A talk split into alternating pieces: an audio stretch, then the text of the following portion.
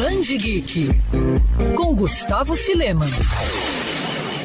Após a grande repercussão da primeira parte da transmissão do DC Fandom, os fãs da editora de Superman e companhia vão poder acompanhar a segunda parte desse mega evento online no dia 12 de setembro, de maneira digital e gratuita. Nessa nova etapa, os participantes vão poder escolher os próprios horários para assistir às atrações, focadas principalmente nas novidades relacionadas aos quadrinhos e seriados de TV, além de um painel exclusivo para crianças e adolescentes dos selos DC Kids e DC Teens mas é muito importante destacar também o que foi apresentado no primeiro dia de evento, que foi ao ar em 22 de agosto. Uma das grandes atrações foi Mulher Maravilha 1984. Também foi divulgado um novo trailer para o filme da Princesa Amazona, que estreia este ano. E nesse trailer, a gente pôde finalmente conferir o visual da vilã do filme, a Mulher Leopardo. Logo em seguida foi mostrada a aguardada continuação da saga de jogos Batman Arkham. Fomos apresentados a Gotham Knights, o game que vai colocar os jogadores na pele de quatro heróis da Bat-família. Voltando ao cinema, cinemas, The Flash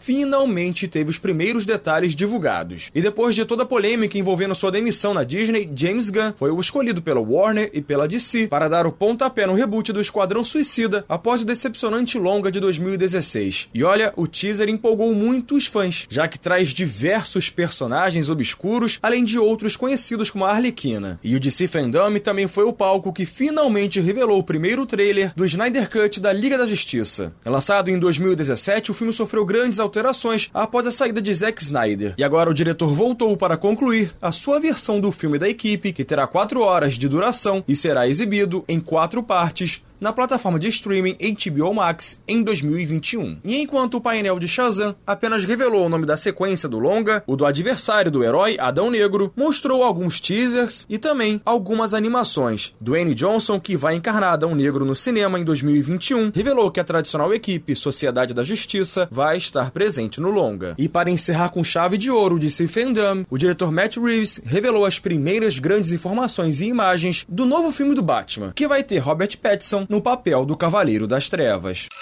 Quer ouvir essa coluna novamente? É só procurar nas plataformas de streaming de áudio.